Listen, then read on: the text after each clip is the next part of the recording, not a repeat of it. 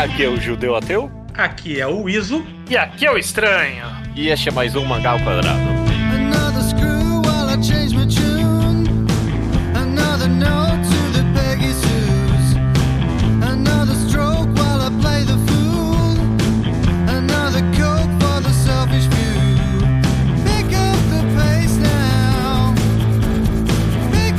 Maravilha, meus amigos, sejam bem-vindos a mais um episódio do Mangá ao Quadrado. Esse que eu estou enrolando pra falar o número porque eu estou abrindo a página de 282. Tudo bem com vocês? Certo, Tudo ótimo. Tô bem também, tô bem também. Tá melhorando um pouquinho, eu não sei.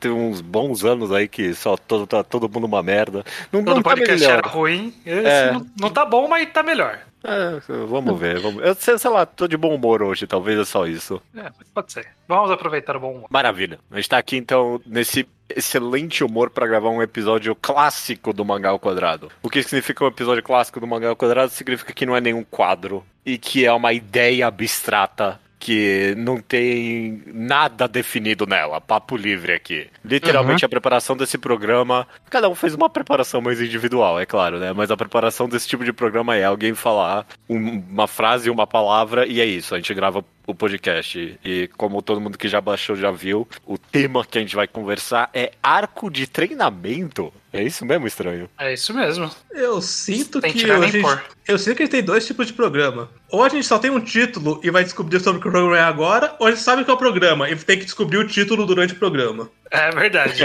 É verdade, São os dois caminhos possíveis.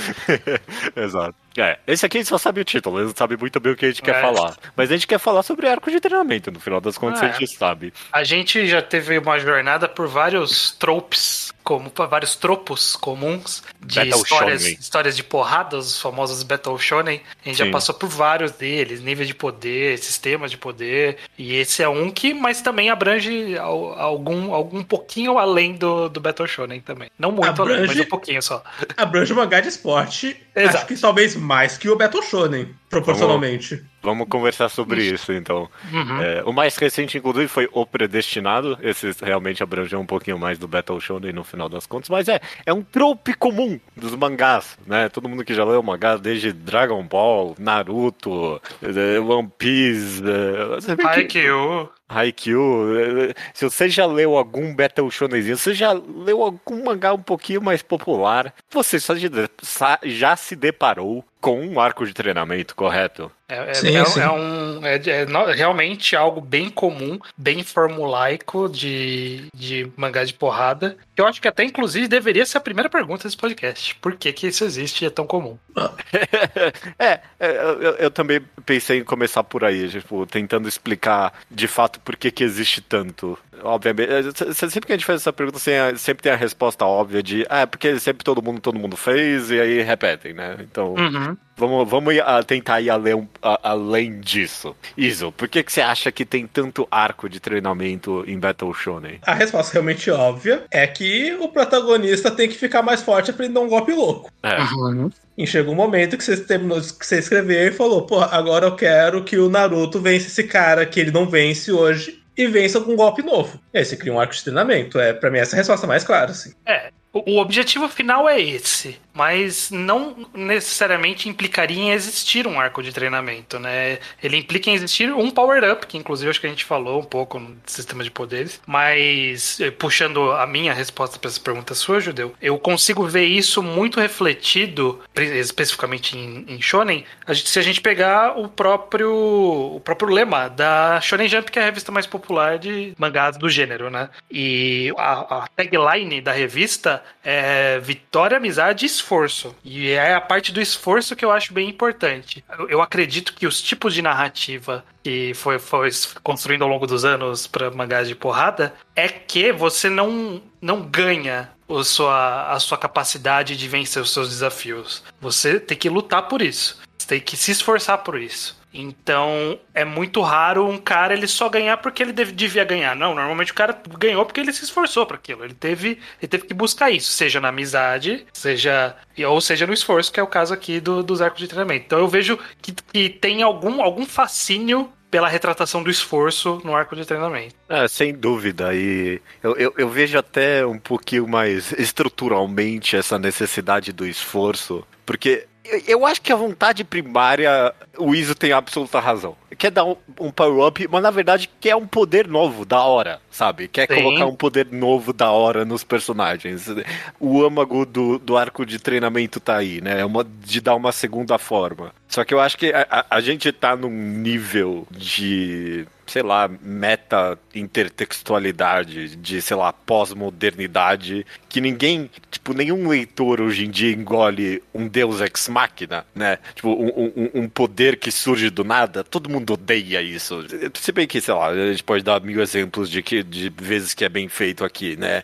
Mas a, a, a lei básica da criação de histórias é que você não pode só simplesmente dar do nada um poder novo pro personagem. Tem que dar alguma explicação, né? E eu acho que Ah. nessa, nessa necessidade de, de conhecimento básico de roteiro, de que, ok, eu quero um poder novo. Por que que eu, de onde veio surgir? Ok, eu tenho que fazer um arco de treinamento, então, né? Sim. Sim. Tem que justificar chegar naquele ponto, né? Que é justamente, eu acho que eu tinha até anotado exatamente isso, que o arco de treinamento ele é o oposto ao Deus Ex Machina. Ele é oposto, inclusive, ao o último programa que a gente fez desse, dessa linha do predestinado. É o contrário de um poder inerente daquela pessoa. É, é o resultado de uma busca. É- é- no final, o poder ele pode ter. Ele só pode ter evoluído porque a pessoa inerentemente merecia aquele poder. Ichigo Naruto, de. por exemplo. É, Naruto, ou sei lá, o Ichigo, ele tem o Arrancar, e aí, tipo, ele treinou pra ter o Arrancar, porque ele inerentemente tinha isso dentro dele, no final.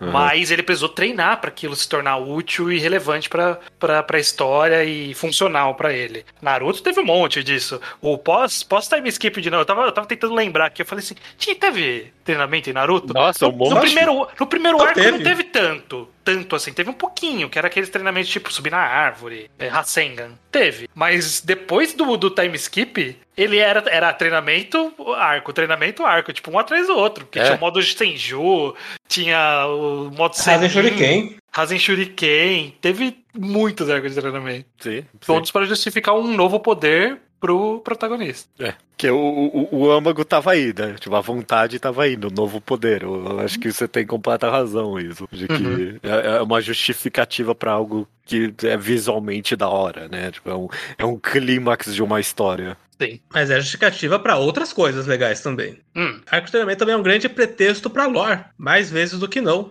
hum. Tem absoluta É. razão. É o momento em que o protagonista senta e fala: Eu nunca entendi direito o meu poder. E vem um cara e fala: Então, o seu poder veio de tal, porque o mundo veio de tal. E as coisas se relacionam assim. E, e aonde a gente começa a ser inundado com como aquele mundo realmente funciona. É mesmo, né? Ele é meio que uma etapa, às vezes, essencial para estabelecer o sistema de poder, que a gente também falou em outro po- em outro Sim. programa, né? Que é, que é na hora que começa a colocar uma lógica, uma ordenação naquilo, né? As coisas existem, a gente tem uma noção contextual, mas é a hora da aulinha, né? Que, que no, nos animes é mais comum sempre ter aquelas, aqueles desenhos super Gráficos simplificados até, e é. gráficos explicando aquilo. É nesse momento, né? Normalmente que vem. Eu não pensei nisso também, mas tem razão isso. Nossa, não sei se vem tão intencionalmente ou não, mas o arco de treinamento ele é um, ele é um plot point tão bom pra exposição mesmo, né? Porque o protagonista, ou seja lá quem for, vira uma orelha perfeita, né? Tipo, Sim, ele é- tem todas as. Ele via- imediatamente tem todas as perguntas que o leitor teve durante a história inteira, né? E, e ele tá em aula. Você pode É. mandar do jeito mais expositivo do mundo, porque é um professor falando.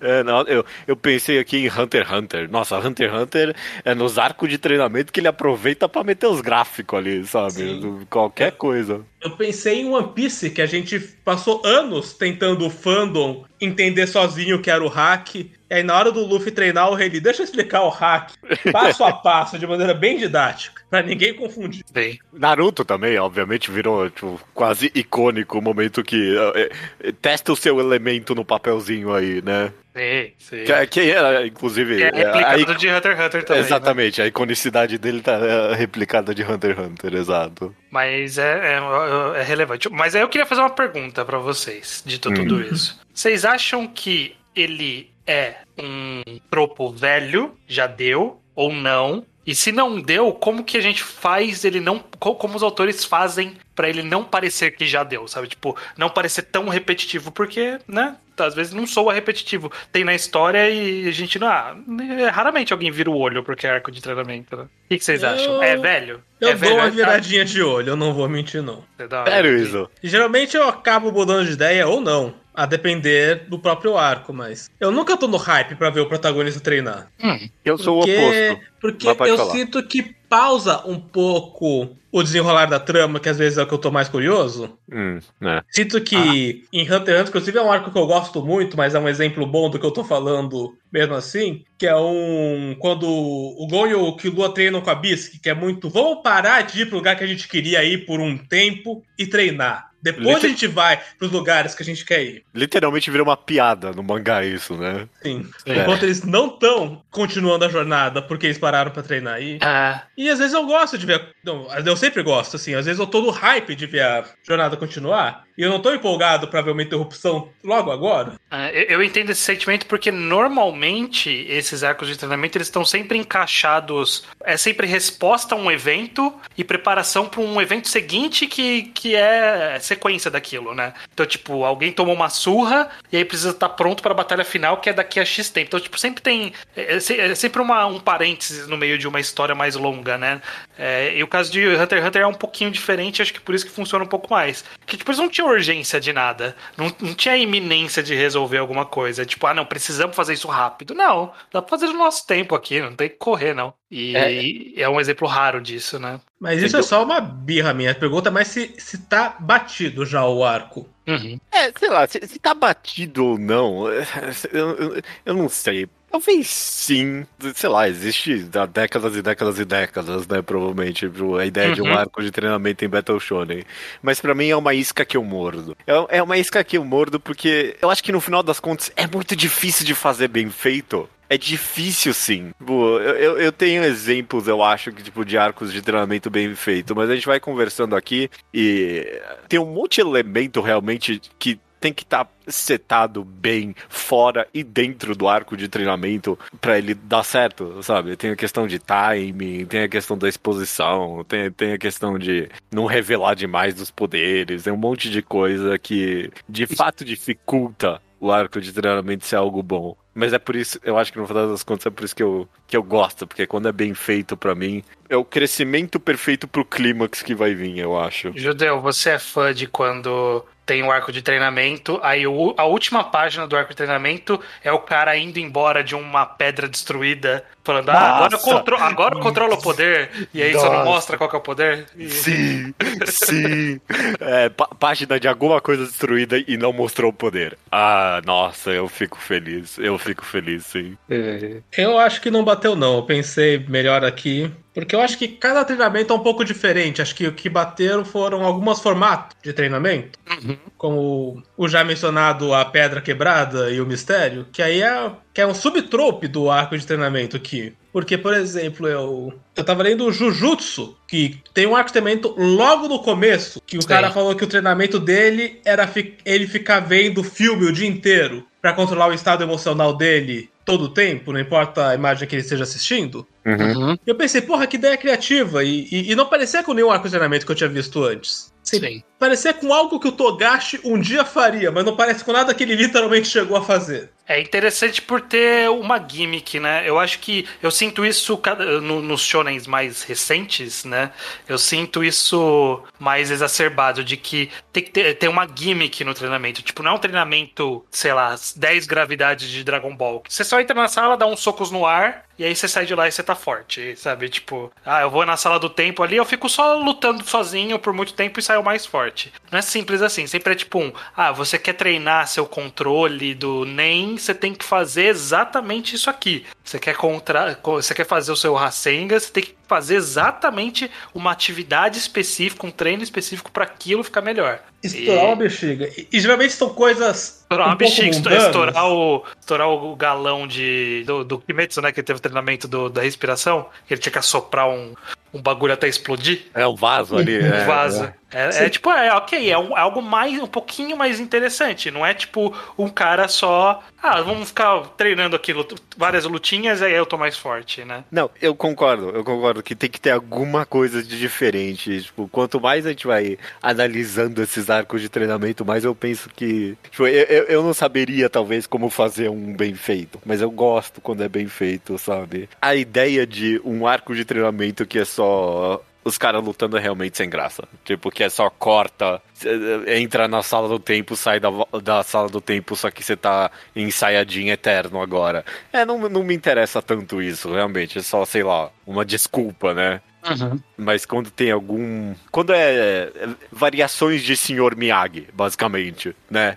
Não, é- você não tá. Você, você acha que você só tá passando cera no carro, mas quando chegar na hora você vai ver o efeito disso de verdade. né? Sim, sim. É o, tem o treinamento clássico de Aishude 21, mangá de futebol americano. Que o treinamento era eles empurrando um carro pela, pelos Estados Unidos. Eu acho que era isso o treinamento. Não lembro se era os Estados Unidos ou algum outro lugar. É, Mas, tipo, eles eram eles era E- empurrando o carro, mas o do protagonista era chutando uma pedra. É, Dia do tiro do cara também, não tinha? Exato, isso. É, tinha, tinha algumas coisas que é, tem que dar um gimmick ali, que é um pouquinho forçado, mas deu um gimmick ali, né? Deu uma piadinha. Sim. O caso do. Eu, eu gosto bastante do caso do Haikyuu, por exemplo, que tem o arco do. de um, tem um dos arcos de treinamento, que é o do. Não, mas esse é perfeito. E é o Hinata, tipo, sendo gandula. E esse é o treinamento dele. Tipo, é algo mais interessante do que ele. Ah, ele foi naquele, naquele training camp ali, que é comum em mangá de esporte. Ah, ele foi ali, jogou com a galera e voltou melhor. Não, deram uma atividade específica pra ele, uma gimmick, uma,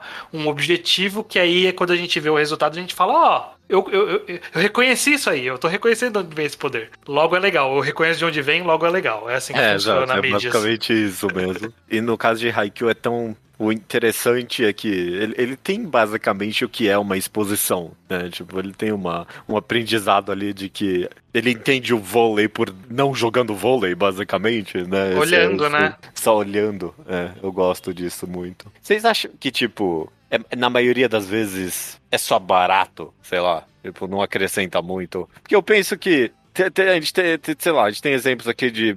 A gente já citou, sei lá, Hunter x Hunter Haikyuu, por exemplo, de, de momentos que é bem feito. Mas será que na maioria das vezes é realmente só, tipo, uma etapa pra chegar no ponto que ele quer mesmo e não acrescenta muita coisa? E às vezes eu sinto que são etapas que podiam ser puladas. Por exemplo, eu gosto. One Piece tem seus arcos de treinamento, embora seja também o time skip, então dá pra dizer que ele pulou a parte real do arco, foi Ele, só. é, ele costuma pular, inclusive, né? Os treinamentos. Mas eu gosto É, One muito Piece não tem, One Piece não tem arco de que treinamento. tem uns desenvolvimentos off-screen de como o Luffy entre Back Fight e Water 7 teve a ideia do Gear Second. Uhum. Eu gosto disso. E do Third De- também. E do Third. É, Porque passa a impressão de que os protagonistas estão. que o protagonista One Piece está sempre tentando progredir, ele está sempre pensando em como pode ser mais forte. Ele não precisa esperar um mestre parar e falar: opa, agora você tem que ficar mais forte. Até agora você estava igual. Que aí fica uma escadinha muito clara de força em tal arco, força em outro arco. One Piece é mais orgânico, que eles só, que eles só estão realmente crescendo. One Piece é uma. é- é- ele é uma antítese tão boa pro arco de treinamento, realmente. Porque a galera até fica. A galera ficou brava. E eu, inclusive, quando ele deu o time skip, e praticamente nenhum personagem teve um flashback do arco de treinamento deles. Todos passaram por um arco de treinamento e a gente só não viu. A gente não viu o arco de treinamento deles. Ele até fez, eu achei inteligente. Ele deu a deixa para o que seria o treinamento daquela pessoa, né? Então, Uhum. tipo, o Zop se co- ficou lá preso naquela ilha, ele precisava correr e aí ele começou a treinar para poder correr. O Chopper teve que treinar medicina lá por causa dos animais, etc. A Nami foi para um lugar que ela estudava clima. O Zoro foi com o Mihawk, sabe? Tipo, foi, foi pondo a- as pecinhas no, na boca do. Você sabe o que vai acontecer quando eles voltarem, né? Sabe? Foi, essa foi a ideia dele, eu acho que foi inteligente. É, eu, eu, eu gosto de treinamento que ele tem. é, tem é, o arco ele, ele é uma ferramenta no final. E dentro dessa ferramenta ela tem várias ferramentas também que o autor pode usar. E tudo depende de como ele consegue pendurar isso na história bem. Esse caso do Jujutsu que o Iso comentou, eu acho que ele é bom também, porque ele joga a ideia tipo, faz um capítulo ali explorando essa ideia e acabou, sabe? Tipo, é esse o arco do treinamento. Não precisa, não precisa de 10 capítulos do cara sofrendo, de muita explicação, de ir muito longe. É pontual. Então ele, ele encaixou bem na história dele. O, o Hunter x Hunter faz isso legal também. Não sou tão fã, por exemplo, de Naruto, desses treinamentos de Naruto. Sempre acho que quando começou a ficar muito repetitivo, já começou a me soar sempre como formulaico. Como a, e Dragon Ball é a mesma coisa. Eu não gosto de treinamento de Dragon Ball. Ele é formulaico. Ele é, ah, veio alguém mais forte. Eu tenho que treinar e aí pra isso eu tenho que fazer isso. De tal jeito, de tal forma que aí vai me deixar mais forte. É, é- é saber usar, né? No final das contas é sempre assim, é saber usar. Eu acho que, que voltando pra pergunta de se é batido ou não, que eu mesmo fiz, eu acho que ele, é, como qualquer ideia, já foi muito feita. Então qualquer ideia, no, no final das contas, é batido. É tudo como você faz, né? No final das contas. Qual é o É. twist que você dá? É, isso é óbvio, eu concordo com você aqui, tipo, até depende de como você fizer.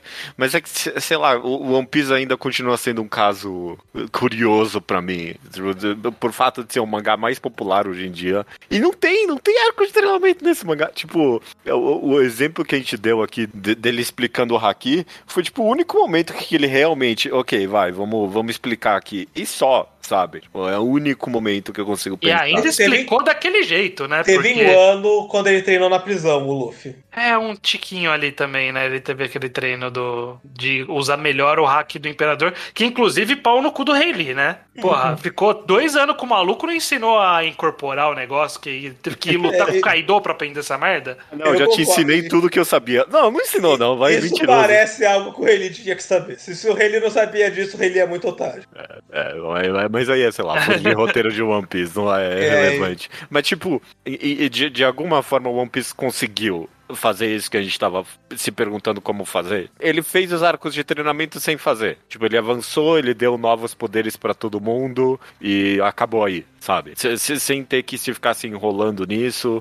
Deu- o, o único momento que ele se enrolou, ele deu a exposição ali e só, sabe? Tipo, só, O- só porque ele queria ter a exposição. E a minha pergunta é, tipo, se, se funcionou ou não, né, no final das contas. Fala Eu isso e que eu o- depois quero colocar um contraponto. Sim, eu acho que One Piece funcionou porque tem uma coisa legal no treinamento de One Piece, que eu acho legal mesmo, e que funcionaria em alguns outros mangás, mas não em todos, é que os poderes de One Piece são todos muito customizados. Então os protagonistas treinam muito sozinhos. Não tem muito a figura do, do grande mestre. Teve o Rei Lee pra hack, mas... Então o, o Zoro, ele treina espada sozinho. Porque ninguém no bando é espadachim pra ensinar a espada pro Zoro.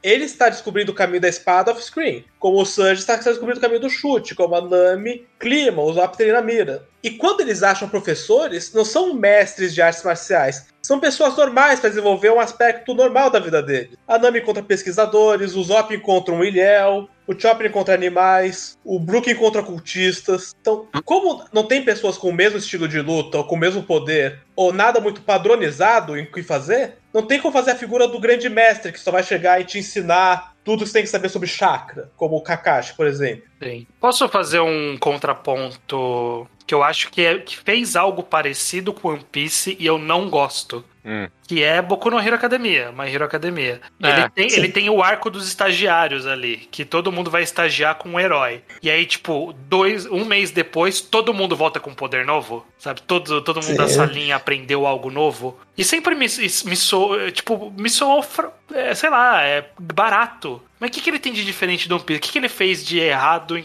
Primeiro, vocês gostam do, do Boku no Hero? E segundo, o que, que ele fez em comparação com o de One Piece pra ter falhado nisso? Eu já ia falar, inclusive, que eu não gostava de Boku no Hero, o arco de. O primeiro arco de treinamento ter sido só o Deku ter que aprender a ser musculoso. O All Might fez ele limpar a praia até, ver- até ganhar um tanquinho. É, foi bem no comecinho, né? Sim, a- achei que faltou a gimmick que a gente discutiu lá no começo. De, É. tinha que fazer o Mas ficou treino de força, né? Podia ter mandado ele pra academia em vez de limpar, limpar a praia. Sim, ele tinha que dar alguma coisinha assim. Tinha que fazer o Deku aprender a tirar. abrir essa lata, só que essa lata é impossível de abrir. Tinha que, ter, tinha que faltou a gimmick. Aham. Não gostei dele limpando aquela praia, não. É, essa é ruim. Mas essa do- do- dos estagiários eu acho até pior, mas fala aí, Judeu. Sabe o que que é? Eu penso que. Eu tava pensando aqui que pelo menos tem um exemplo de One Piece que é comparável com Boku no Hero em algum nível. Que é o caso especificamente do Usopp, que ele volta do time skip com um poder que todo mundo odiou. Sabe? Uhum. Ninguém gostou do novo Zop depois do time skip. E quem gostou é otário. E se tivesse um arco de treinamento dele, explorando, entendendo por que ele ganhou esse poder, e papapá, pipipi, a gente teria engolido mais fácil, sabe? E talvez teria até gostado, sabe? Se tivesse uma boa explicação. E eu pensei que o arco de treinamento, ele tem esse propósito acidental de explorar os personagens mesmo, sabe? De tipo, de, de olhar pra eles, eles analisarem os- o próprio poder e dar uma relevância pra eles. O caso de Boku no Hero, galera tira sarro, mas tipo, quando o garoto aprende que ele pode chutar, é maravilhoso. É maravilhoso. Tipo, ah, caralho, eu tava copiando o cara no, no, no, no soco, mas eu, eu, eu posso chutar. Eu posso A, per- a perna quebra menos do que o braço. A, a perna quebra mesmo que o braço. É muito bom. É muito bom porque teve aquele momento do, do próprio personagem pensando. É, exato, exato. E aí, sei lá, quando só tem um time skip e todo mundo volta com um novo poder, fica aquela falta. Tipo, você sente talvez um, um pouquinho desse vazio de. Pô, mas eu queria ter visto, sabe? Eu queria ter visto esse personagem descobrindo esse novo poder. É, é- é que.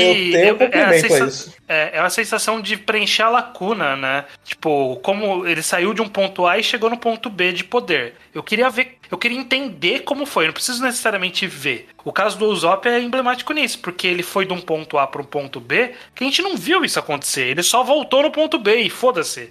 Tipo, ah, agora eu sou o cara da planta aí, foda-se. E falei, cara, me explica aí por que, que você abandonou todas as suas outras habilidades. Escondeu o ponto A, né? Cadê as colchas do Zop? Cadê os Dial? Todo mundo gostava dos Dial.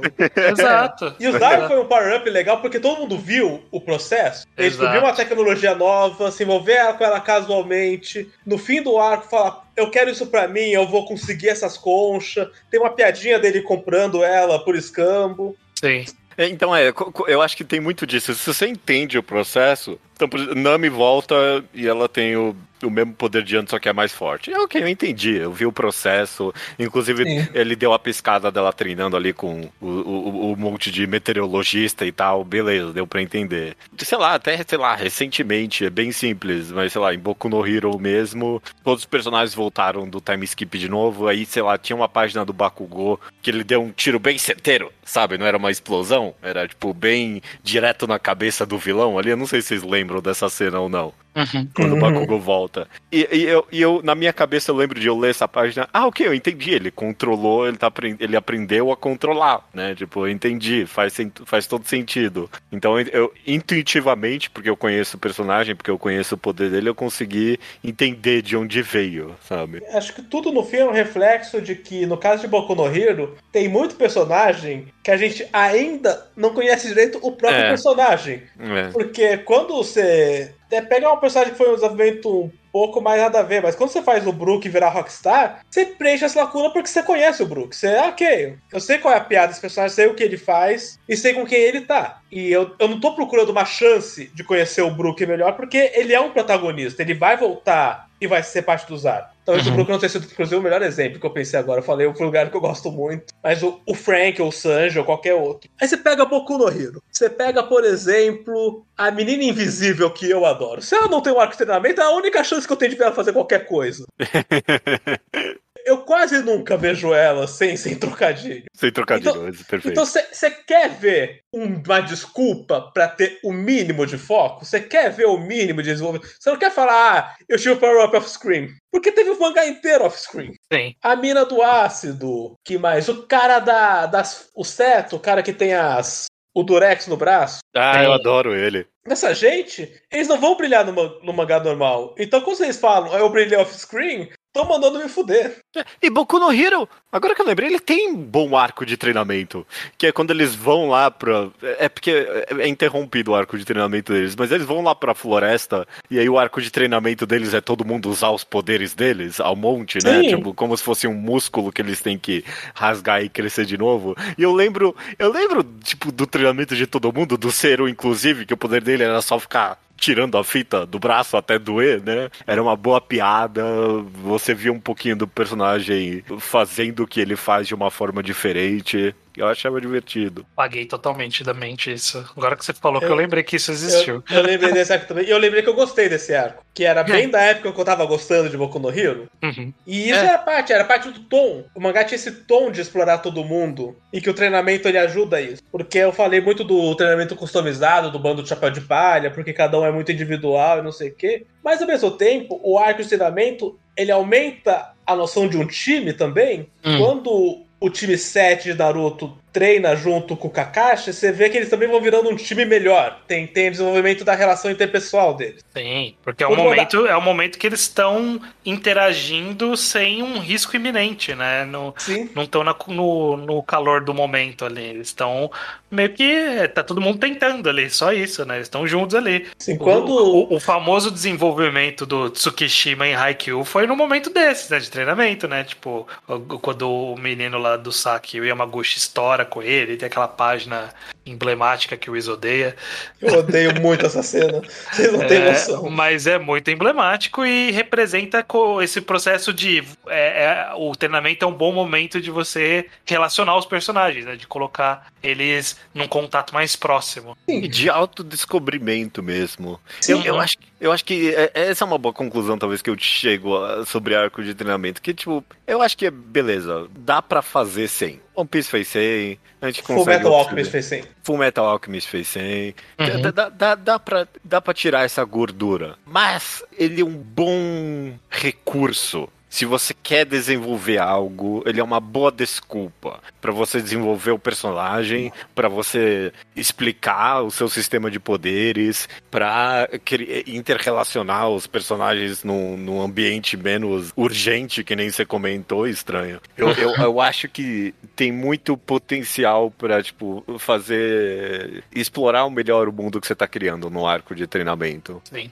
Eu acho que ainda é hoje, ainda hoje é uma boa ferramenta que precisa ser usada bem pra para pegar legal. Nem todo autor usa bem. E Não. vai no caso a caso. Eu, eu, eu- a gente acabou passando meio batido, mas eu penso que o, o ponto que você levantou, estranho, da questão da urgência ou não do arco de treinamento, é absurdamente relevante. Porque eu fiquei pensando durante as conversas inteiras de Naruto, que quase todo o treinamento dele tá na urgência, sabe? Vá rápido que tá chegando alguém, treina aí, sabe? O, o Rasen Shuriken, ele termina assim que, tipo, precisa pra ir lá, sabe? O modo Senju, ele termina e vai e é teletransportado pra lutar contra o Pei.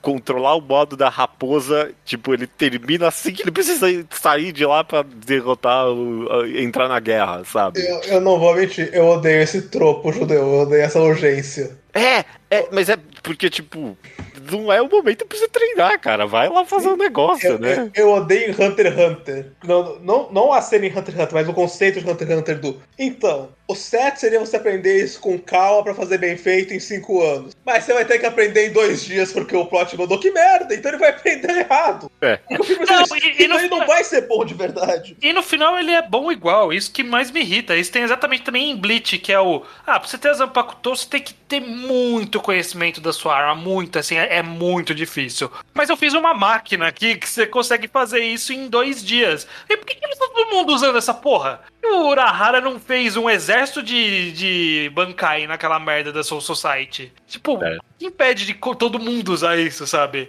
É. Se não E- tem um se não tem um, um problema. Meio, meio que. E isso acontece também em Hunter x Hunter, né? Tipo, em algum momento tinha que voltar isso como, ó, eles aprenderam mal, isso, isso é ruim. Tinha que, ter, tinha que ter isso, e faltou. Faltou isso em Bleach, faltou isso em Hunter x Hunter. É, o- Bleach ele tem um segundo trope que, ele, que usam é, pra. é, que ninguém aqui vai lembrar, mas é, quando o, o, o- Eu lembro, eu sei o que você vai falar. quando o Ichigo vai do Ecomundo pra Soul Society, ele entra numa sala do tempo. Ele Sim. entra, ele entra numa sala do tempo. E eu penso que, tipo, a Era o sala. lugar que tinha um, um trem que matava todo mundo, e aí Exato. o treinamento dele era destruir esse trem. Exato. Não, não, ele des- eles destroem o trem super fácil. E aí, Aham. tipo, eles aproveitam o espaço ali que tava o trem, que passava o tempo mais devagar, pra treinar. Pra treinar normal mesmo, não tem nada de de sala só treina aí. A, a ideia da sala do tempo é uma, tipo, desculpa tão barata e perfeita, sabe? Pra. Ah, tá urgente, mas você tem que treinar. Ah, não, mas entra nesse lugar aqui, tá, tá de boa, o tempo passa mais devagar. Que merda, que merda. Inclusive, Dragon Ball lida engraçado com a urgência, porque eles, em teoria, têm todo o tempo do mundo. Então é tipo, ah, os Udais vão chegar daqui a três anos. O Goku pensa, ok, é só treinar três anos consecutivos e eu vou estar forte pra caralho quando chegarem. Aí chega o Goku, caralho, eu não treinei o bastante. três anos e não deu tempo, agora eu tenho que treinar mais ainda. E o, Então- e o treinamento que ele faz em 10 minutos ali é bom o suficiente pra isso, né? Sim. Mas é engraçado como ele- eles treinam tempo demais. Aqui, de fato, quando chega lá, então não treinou bastante porque tinha que ser uma quantidade gigantesca de tempo. É, essa questão da urgência, eu acho que talvez é o que mais dificulta pra fazer algo bem feito mesmo, porque que momento o, o- o autor vai, tipo, ter, ter um momento de calma no, no plot, sabe? Tipo, Pra fazer esse negócio. É sempre Yeah. bizarro. Que é o que Sr. apontou. O, é sempre entre um arco e o, é pre- preparando pro outro. Então, é uma pausa mesmo. É uma interrupção na história. Não, eles não podem se interromper pra sempre. É que você tem que escolher qual, qual coisa ruim você vai fazer, porque se o cara. O, o que seria mais lógico? Se o Goku ele treina 10 dias ele fica muito forte, passou uns 3 anos de sei lá quantos anos entre o arco do Cell e do Majin Buu, e ele, se ele continuasse treinando no mesmo ritmo e crescendo a habilidade dele no mesmo ritmo, ia chegar o Majin Buu e ele ia ganhar uma porrada. Então, tipo, você tem que colocar a evolução do poder treinamento como resposta a algo que eu não consigo resolver com o meu eu de agora. Nunca, nunca é um treinamento porque ah, eu,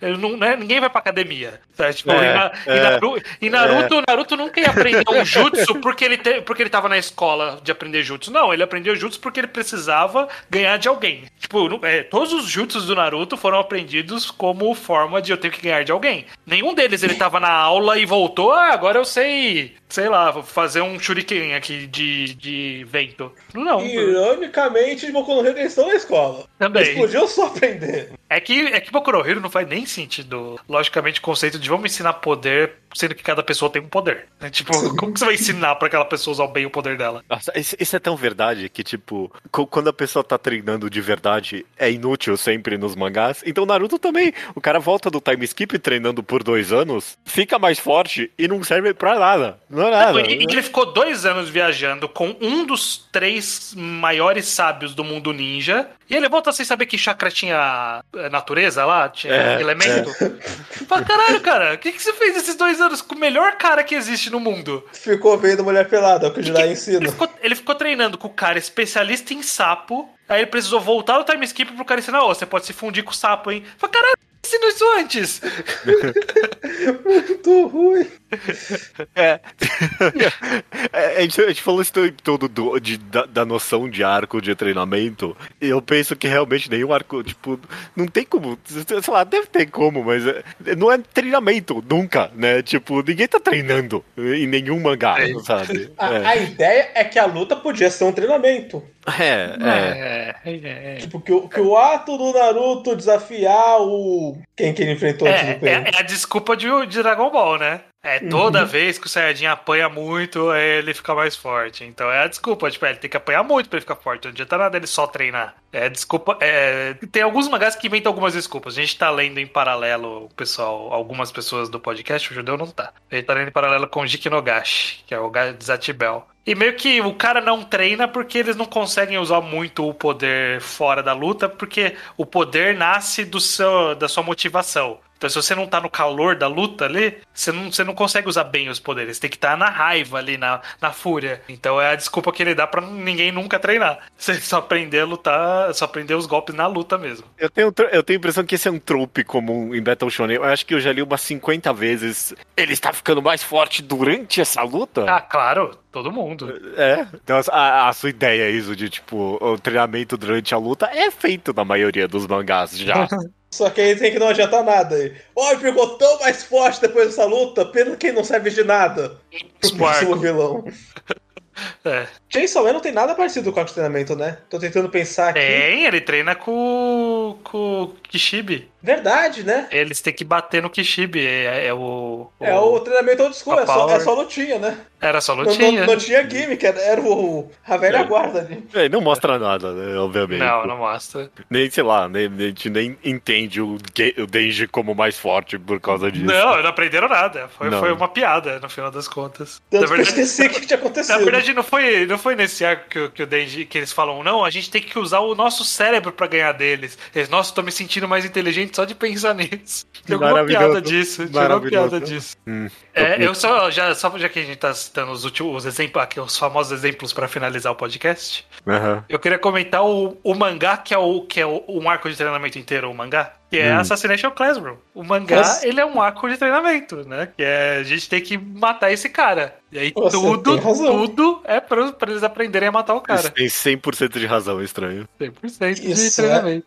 A mais pura verdade. É. E é literalmente, tipo, o mestre ajudando vocês o tempo todo, né? Exato. Trazendo o melhor dentro de si. Num estudo sobre o sistema de educação japonês. É. Eu, eu, eu- penso que Slandunk é dourado. Ele tem uns arcos de treinamento e, tipo, é feito bem. Ah, e ele treinou, sabe? É, é, sim. É, é- é sempre assim mesmo. E aí ele treinou. A gente Mas- viu ele treinar a bandeja.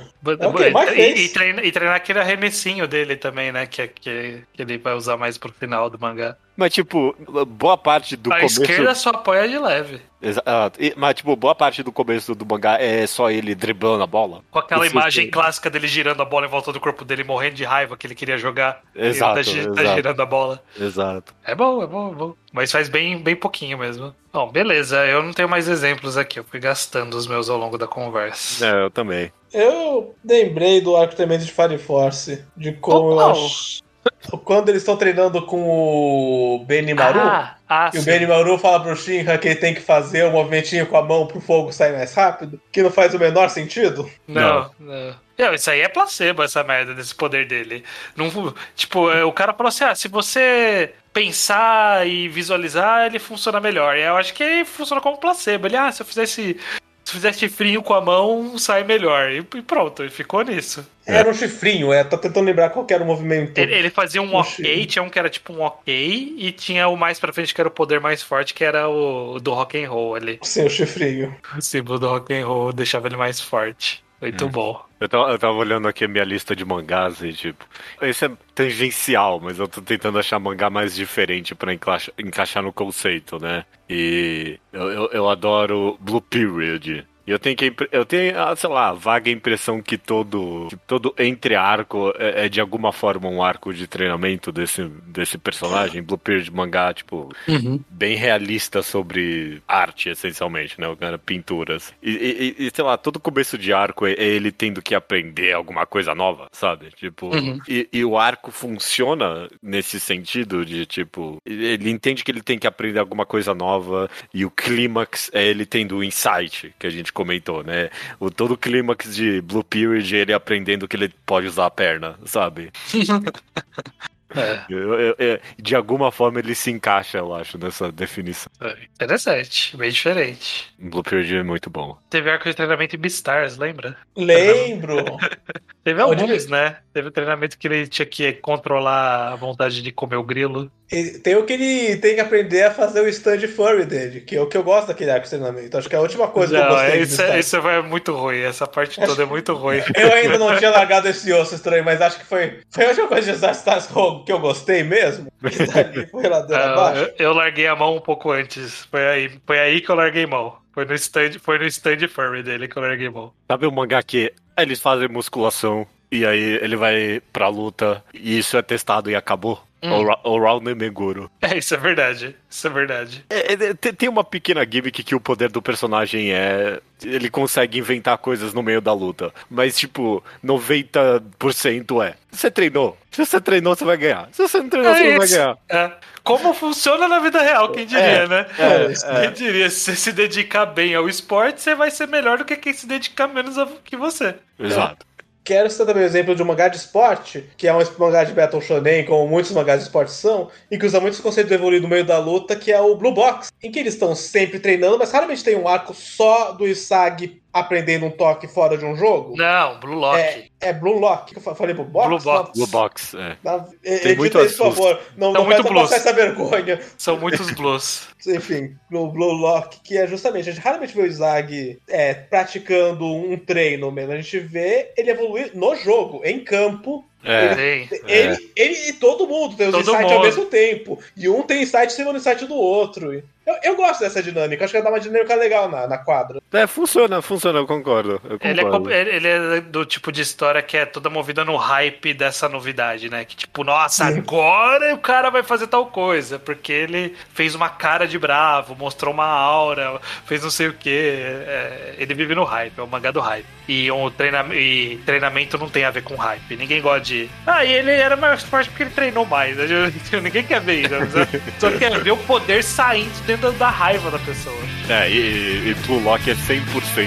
Ele está ficando mais forte durante o jogo. Né? Exato, 100% exato. isso. Nossa, beleza, beleza.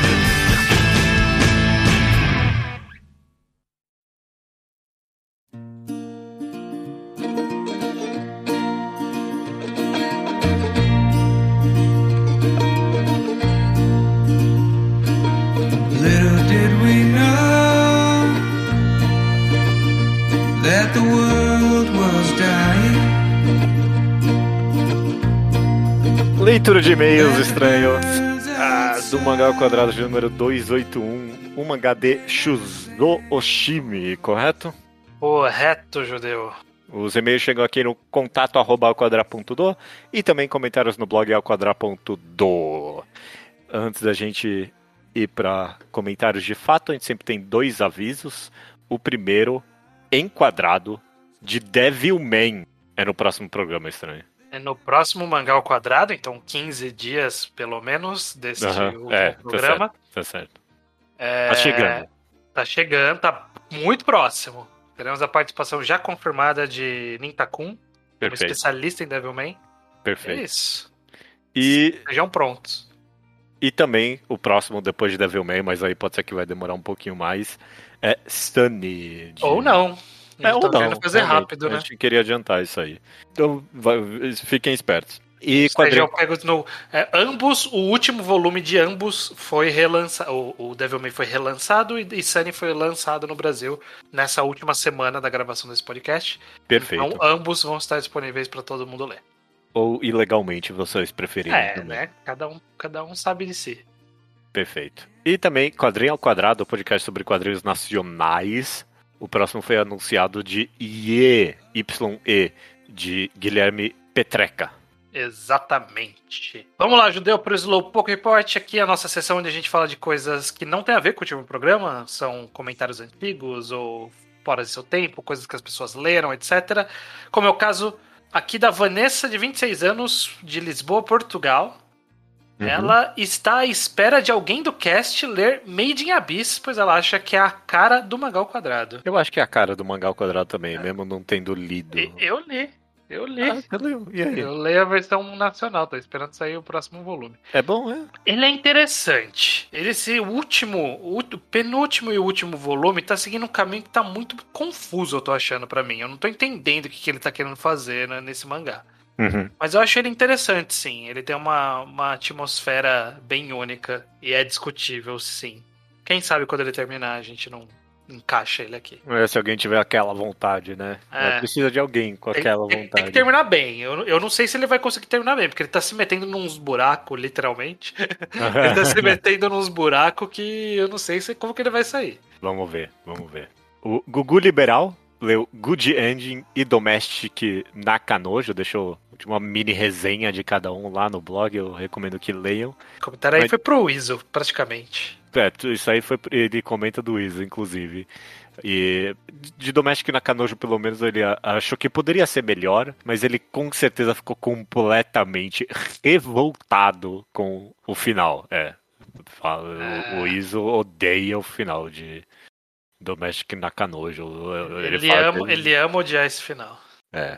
É. Eu não, eu não li, eu não li. Também, eu também não leio do Magic na Canoe, só o Good End há muito tempo atrás.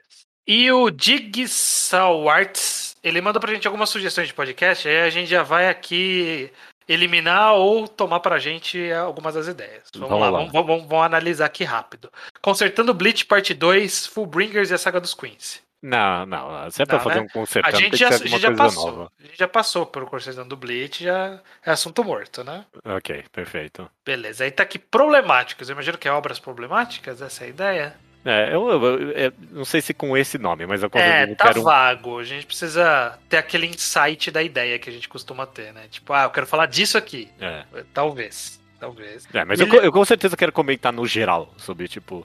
Mas sei lá, eu não quero comentar de problemáticas mais, eu quero comentar meio que. Ler obras problemáticas? O que É o, que- sei lá, a reação das pessoas. É isso que me fascina mais hoje em dia do que qualquer outra coisa. A reação Hum. das pessoas a obras problemáticas é algo que me interessa. De- Dependendo, a gente tem que analisar bem, porque dependendo do, do espectro que a gente vai analisar, a gente já falou. Então, É, a gente tem que ver qual, qual é o espectro que a gente, o prisma que a gente quer olhar. o, o fenômeno do anti, por exemplo, é, é Hum, algo que é algo que é. me, me interessa, eu adoro conversar sobre. Eu acho interessante. Esse eu acho que a gente não abordou ainda. É, melhores primeiros capítulos, a gente não é muito de lista. Gente Não.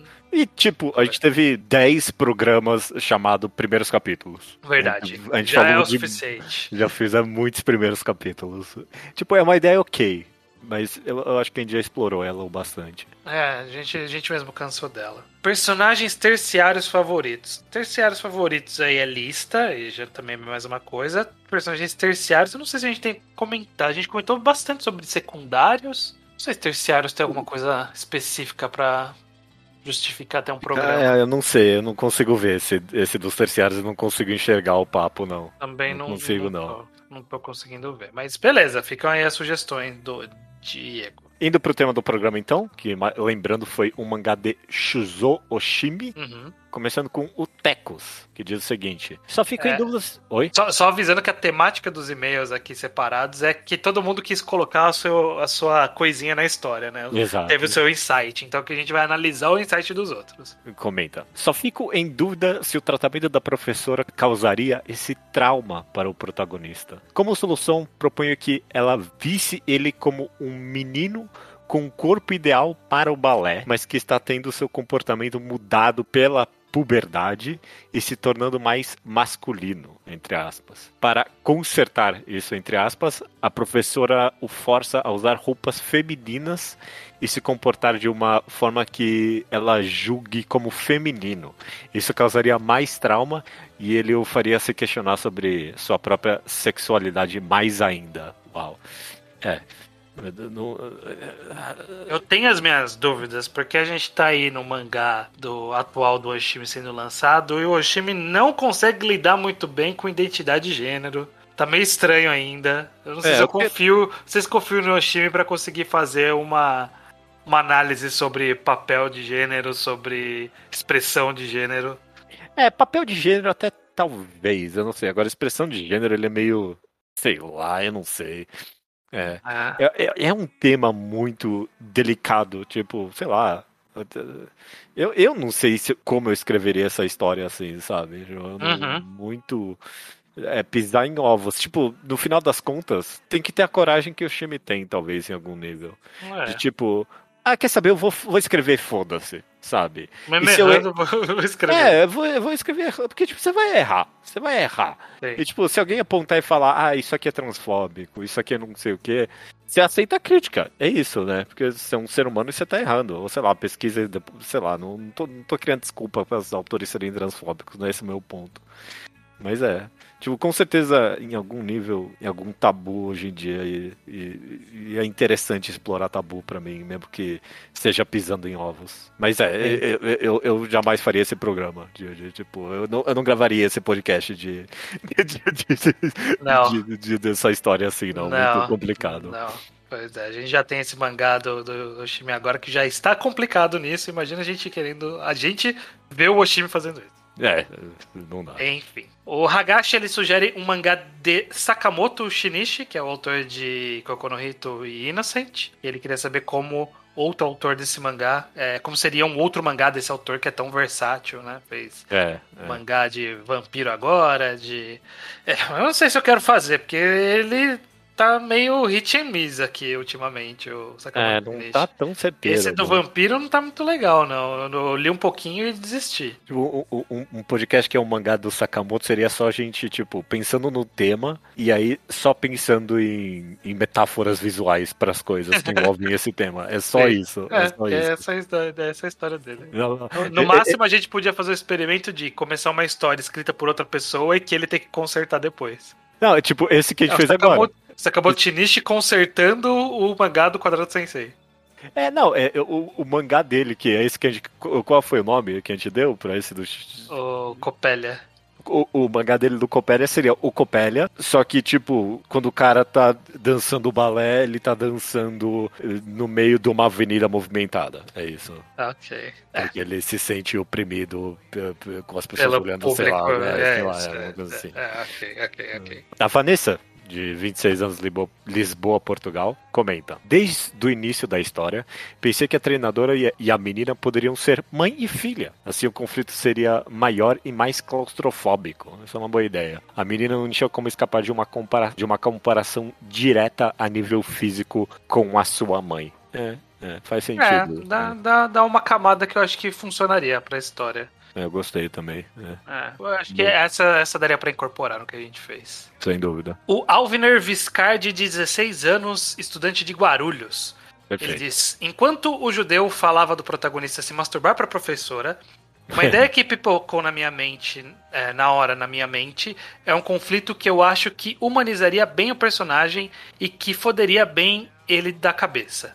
Ele Aham. sofrer a repressão da professora, ele saber e sentir que ela trata ele mal, mas mesmo assim se masturbar pra ela, porque mesmo com tudo isso, ele ainda tem um tesão muito impuro e nojento. Daria uns bons capítulos dele totalmente sequelado da cabeça, se achando um ser humano horrível por causa disso. Eu pensei um pouquinho nisso, modificando um pouquinho. Quando a gente tava gravando, eu pensei que, tipo, eu queria quase fazer ele masoquista. E, tipo, ele tem um tesão por ser abusado pela professora e não sabe por quê.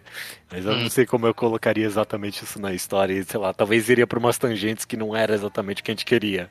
Mas eu É. pensei nisso também, algo parecido com isso, pelo menos. É, talvez expandindo um pouco daria pra ter alguma coisa disso ou não. Não sei, não sei. Não sei o quanto a gente queria levar pro lado, pro lado dele ficar se achando impuro, sa- sabe? Tipo, ele ter conflito. Eu não sei, eu não sei. É difícil. É, é difícil. Ta- Talvez um tiquinho demais também de Akunohana aí, eu não sei. É, É difícil Tiki- escrever. Tiquinho de Onani Master aí também, É. né? De sofrer repressão e se vingar meio que na, no tesão. A coisa que eu mais eh, descobri gravando esse podcast é que eu, eu tenho dó do Oshimi, porque é difícil escrever um mangá do Oshimi e, e não sem querer fazer a Kunohana de novo.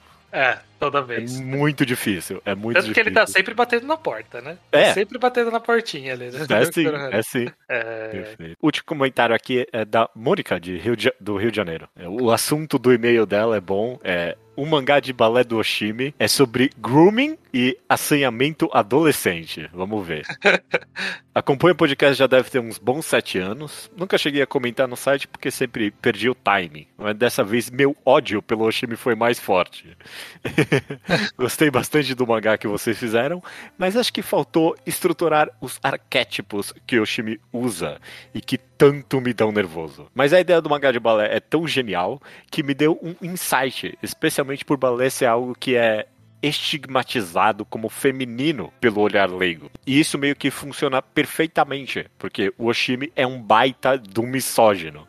É o palco perfeito para estar tudo errado, tanto narrativa quanto intencionalidade. Aí ela seguiu, ela fez, ela mandou um e-mail muito grande, não tem como Aham. a gente ler tudo aqui, a gente vai ter que dar uma resumida nas ideias gerais que ela colocou na história, né? É, mas por exemplo, ela fala que a professora, é, como tia do protagonista, que o protagonista é submisso e tem tesão. Né? Então, Bem. mais ou menos uma ideia que a gente já explorou aqui também. A menina como amiga de infância e ser a inspiração para fazer balé do protagonista. Gostei, gostei, né? Uma amiga de Uhum. infância aí, bem arquétipo time mesmo. E criar um novo personagem masculino, o, entre aspas, atrevido, que quer namorar a menina também. É, que ela, ela diz que, que tem esse personagem de, de que é o cara que ia forçar ele pro sexo, né? De, de provocar. Eu não sei se eu vejo muito esse personagem no time. Ele Em não tem algumas tanto. vezes. De vez em quando ele tem um cara que é o que dá uma forçadinha, né? Tipo, no É. Happiness tem aquele o amigo lá. Mas É. acho que tirando o Happiness, eu não vejo nenhum outro que os amigos têm muito, muito papel nesse sentido. Aí, Ele, sei lá, normalmente eu- ele fica num núcleo mais reduzido mesmo, né? É, eu, eu, eu penso que, sei lá, o, o, o mangá da galera que saía do corpo, como é que era o nome? O Yuta Nova? Era É, acho que era esse, sei lá. Quase todo personagem era esse personagem em Itainova. É, é, é. Tem isso. Mas esse é um mangá que ninguém quer, quer Ninguém liga, ninguém considerar como Oshimi. Né? Sim, sim. Ela termina aqui, ó. Achei que valeria a pena mandar pra vocês, né, esses comentários dela, pra ter uma perspectiva feminina, no sentido de como uma mulher enxerga as subjetividades das personagens do Oshimi. Eu não sei vocês, mas eu me sinto muito mal com as personagens femininas dele. Eles não só, elas não são só esquisitas, como o Judeu falou, elas são ruins, sempre manipuladoras, geralmente egoístas e maldosas. É, Isso em contraste com os, com os protagonistas, que a única coisa negativa é ser horny e bundão. É, Deixa um gosto mó amargo na boca depois que a gente lê mais de três histórias do cara. É, eu, eu, eu, eu entendo, eu entendo definitivamente Entendo essa comentário da visão. Mônica. é, é. é, é, a visão feminina é interessante pra isso. Porque pra mim eu, sempre enxerguei como. A, a impressão que dá é que o Oshimi ele retrata. A, a- a mulher sempre na história dele como um mistério pra ele. É a pessoa que dá que ele não entende mulher e aí por isso ele coloca sempre como essas criaturas que ele não fa- faz ideia da intenção delas. E às Sim. vezes realmente soa como se elas estivessem manipulando, como se elas fossem ruins. Mas eu acho que, que tem camadas aí. Não acho que é direto, di- é, tipo, diretamente isso, sabe? Tipo, tem, tem mais algumas camadas aí. Pode ser que no final a interpretação que, que fique é essa visão mesmo. Mas eu acho que ele tenta um pouquinho mais, não sei. Ele, sei lá, ele tem sempre. Ele, ele tenta e momentos. falha às vezes também, mas ele tenta. É claro. O Inside Mari, por exemplo, acaba sendo bem. Não sei se perspectiva feminina do negócio, mas a gente, tipo, talvez é um mangá que tem menos disso, eu não sei dizer. Mas é, Hum. é, é curioso que o, o, o primeiro trope que a gente comenta dele é o, o, o menino bundão e a menina esquisita. Né? Tipo, esse- essa é a coisa mais comum dele. E, e, e não é que, tipo, né, a gente não falou. A um cara esquisito e um personagem bundão. Não, é sempre a menina esquisita, né? Tipo, é sempre sim.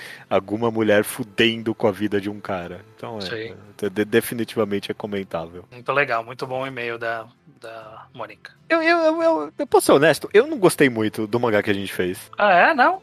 É, achei- sei lá. É, é ok. É, tipo, eu não terminei. Ninguém nesse podcast terminou com a frase clássica. Eu leria É, esse mangá. Eu queria muito ler esse mangá. Eu acho que o, o Luke fa- falou. Eu, é, que, é que assim, eu acho que o, o Oshima ele tá mais nos detalhes e a gente não entrou tanto. A Talvez. gente aqui tem entrado um pouquinho mais pra sentir isso, eu acho. Eu- Mas eu eu- consegui, eu consigo ver o esqueleto, tipo, se eu visse essa sinopse, eu ia querer ler esse mangá, sabe? É, a gente, a gente acertou na sinopse, eu acho, mas só na explorar um pouco, talvez. Eu acho que esse foi um, foi um flop do Quadrado, eu sei se. Ele Não tem uns sei. flops, eles têm, ele, o Quadrado Ele tem alguns um- flops, sim. Tem na história dele. Talvez. Esse eu acho que não é um flop. Talvez esse eu não, acho que passaria. Eu acho que, eu acho que esse seria. Ele não seria memorável, mas não é um flop. Não é, não é um treat da vida, né? Não é, Não, não não é. é um hydro case, Exato. mas é, tá, tá perto. Tá ali, tá Tá, ali. tá mais do que pra outros. A gente um dia tem que fazer o ranking da carreira caso, Sensei. é o tier list, né? Tier list.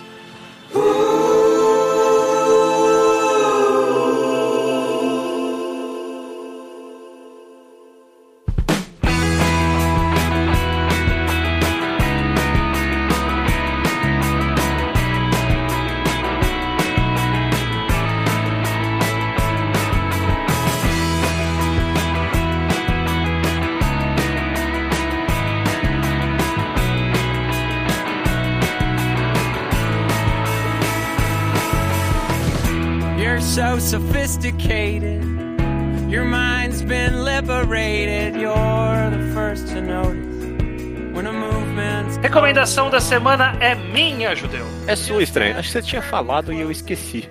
talvez. Falei, dei spoiler quando a gente tava gravando, que a recomendação, eu até esperei o Iso sair desse podcast pra poder fazer minha recomendação de Blue Box. Ah, É. ok, sim, verdade.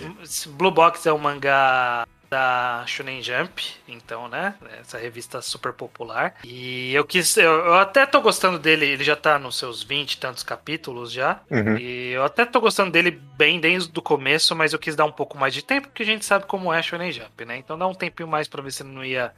Não ia Ser se perder cancelado com 15. Também, e se ele não ia se perder também no começo. E até como não- nenhum dos dois aconteceu, parece que vai, vai vingar, eu acho que eu tenho essa liberdade agora pra poder fazer essa recomendação. O Blue Box ele conta a história de um garoto que pratica badminton. Ele tá, ele tá entrando no ensino médio agora, né? Ele praticou no, no ensino anterior, que é o middle school, que, que a tradução de Scan faz, né? Middle Aham. school e agora entrou no high school. E ele é apaixonadinho por uma menina do segundo ano do time de basquete. Ele faz badminton, ela faz basquete. E assim, um spoiler do primeiro capítulo, eu não vou ficar sapateando em volta disso. Por acontecimentos da vida, a mãe dessa menina ia precisar morar fora pra trabalho. E aí essa mãe era amiga de infância da mãe do protagonista e ela foi parar, foi morar com o protagonista. É isso. A premissa mais batida da história da comédia romântica. Exato, mais batida. E, tipo, ele gosta dela, e a gente não sabe muito bem qual é a, de- a dela. Só que assim, não é. Ele não tá nem na parte da comédia, nem na parte de eti, ele tá num outro nível. Eu acho que o Blue Box ele tá sabendo trabalhar muito bem o aspecto Slice of Life, Sport. Ele triangula bem, Slice of Life, Sport, Romance. Ele tá, ele tá triangulando esses três, esses três gêneros bem por cima, assim. Tá, tá conseguindo costurar os três bem legal. Eu, eu tô gostando bastante do ritmo de Blue, de Blue Box. Porque eu, eu tô, o que eu tô sentindo até o momento, essa, essa história ela tá, ela tá fazendo tudo certinho, tudo do jeito- do jeito que eu quero. Eu vejo um capítulo, é aqueles mangás que você lê um capítulo e fala assim: ah, gostei desse capítulo. Todo, todo capítulo eu tô assim: ah, que bom, gostei desse capítulo. É legal. Tipo, nunca não tá avançando muito a história. Tá, tá- tem coisas novas, tá? Já teve uns desenvolvimentos interessantes. Tem mais personagens interessantes que ele tá apresentando aí nesses primeiros capítulos. Já teve algumas pequenas reviravoltas. Tem um quesinho de esporte, mas bem de leve também. É o suficiente pro Iso odiar, por isso que ele não gosta desse mangá. Aham. Mas ele é, tipo, pega bem de leve no esporte, é muito mais voltado pra como que eu concilio eu querer ser bom aqui no esporte, gostar dessa menina, ela também tá querendo ser, então, tipo, gente eu tento avançar aqui, mas a gente mora junto, sabe? E se for se dá uma merda, ela é obrigada a morar comigo, vai ficar uma bosta ela morando comigo, sabe? Tipo, é, é bem autoconsciente nesse sentido de que é um trope clássico e que Seria não- ruim na vida real em algum nível. é, e que não, não é fantasioso, né? Tipo, Aham. porra, a menina tá morando com você, sabe? Tipo, não é legal. Então, ah, no começo eles têm que evitam chegar junto, que é pra ninguém saber na escola, pra não ter burburinho, porque vai atrapalhar a carreira dela, a carreira dele, sabe? Então, tipo, ele tá bem autoconsciente, mas tá sendo bem gostosinho de ler ao mesmo tempo, né? Então, eu acho que ele tá, ele tá pu- puxando os, os botões certos desses três gêneros. Quando tem o capítulo deles passeando, de conversando, eu gosto. Quando tem umas passagens de esporte, eu tô gostando também. Não explica nada de badminton, tem uns trechinhos muito curtos de badminton ali. Mas de vez em quando tem alguma coisa tipo, ó, tal pessoa ganhou de tal pessoa. E você, opa, tal pessoa ganhou. O que, que isso vai significar pro, pra relação desses personagens, mais do que ganhar no esporte? E a relação deles é bem gostosinha. Eles são, são jovens mais modernos, por assim dizer. Não são naqueles, naquele tipo clássico de mangá de romance que o cara não consegue conversar com a menina, fica morrendo de vergonha, sai correndo, fala besteira e fica no mal entendido. Não, eles conversam de boa, sabe? Tipo, eles moram juntos, sabe? Eles têm, eles têm que conversar de boa, uma trocam convivência ideia. É bem, é bem natural, é bem moderno mesmo. É, tipo, é, é como um cara não, não genérico de, de mangá de romance lidaria com alguém. Eu conversaria. Ele, ele tem interesse nela, mas eu ainda vou conversar. Ela é uma pessoa ainda. Aham. Tá bem gostosinho. Eu tô achando bem legal de ler. é Algo que eu não vi há muito tempo na Shonen Jump com, esse, com essa simplicidade, sutileza e honestidade numa história de, de romance barra esporte aqui. Então eu acho que vale a pena ficar de olho, sim. É um bom lançamento. Eu acho que vai vingar legal. É da família Blue. Né, do- da, franquia, da franquia Blue. É, De sucesso essa franquia. A franquia Blue foi muito recomendada por aqui. Já, já. É, eu, eu só li o primeiro e o segundo capítulo desse mangá e eu larguei. Não tava muito interessado, eu tava. Eu, eu faço o que eu faço com mangás da Jump hoje em dia, normalmente, que é. Se não tá me interessando, eu largo. E aí eu espero alguém falar: ah, não, vai ler, judeu, você vai gostar. E já me falaram isso de Blue Box, inclusive. De Blue Box, inclusive. Inclusive me falaram especificamente pra ler. Eu vou ler eventualmente, eu com certeza vou ler. Parece interessante. Sim. E parece algo bem, bem único na Jump mesmo. Você falou que. não- eu não consigo nem pensar em algum mangá parecido com isso na revista. Ah, deve ter, sei lá, umas coisas ais, sabe? Meio antigonas, assim. É, deve ter uns, uns mais, mais pra trás, mas na, na memória recente eu não consigo ver nada desse gênero. Vai ter gente que vai odiar esse meu comentário. Mas, parece, ve- vendo de longe pelo menos, parece quase um shoujo sendo publicado na Jump, sabe? É, é. É. Eu entendo, eu entendo de onde está vindo esse comentário, né? É algo que é, a Jump é mais explosiva e isso não tá explosivo como a Jump costuma ser. Não. É, Hum. é, realmente, eu acho que esse é um ponto, inclusive, positivo dele. Ele não é explosivo, ele é gostosinho ali, ele é um, um feel good da semana. Chega aquela torrente de capítulos que de qualidade de qualidade variável da Shonen Jump e esse tá sendo bem constante pra mim desde que desde que engrenou no, no meu coração. Eu tô gostando bastante. É- é- esse é shoujo bom, então. É shoujo bom.